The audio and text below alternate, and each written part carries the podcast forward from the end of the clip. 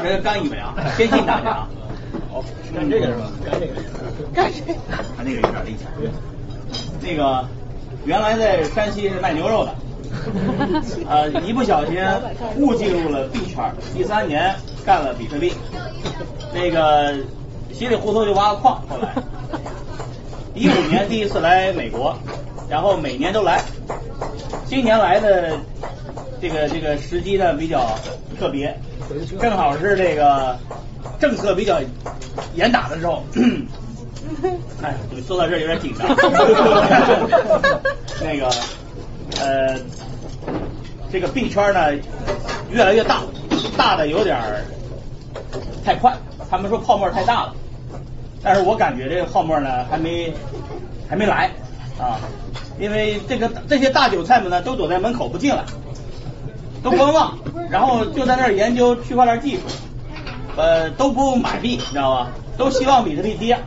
没进来的人都希望比特币跌，我们呢都在里边呢都希望比特币涨，于是呢这个门口的人和这个没进来的人呢就在门口碰上了，啊 一边人想进去一边想出来，总体来说呢这个币圈的老韭菜们呢觉得比特币太贵了，都觉得在卖，啊然后呢还没进来的这些人呢都觉得比特币还很便宜，准备进了啊。所以进来的人和出去的人呢，在门口碰上了，然后互相心里默念傻逼啊，然后呢，逻辑是逻辑是什么呢？逻辑是逻辑是老韭菜们忍不住了，觉得这个没信仰了啊，因为长得大家已经没什么信仰了，是吧？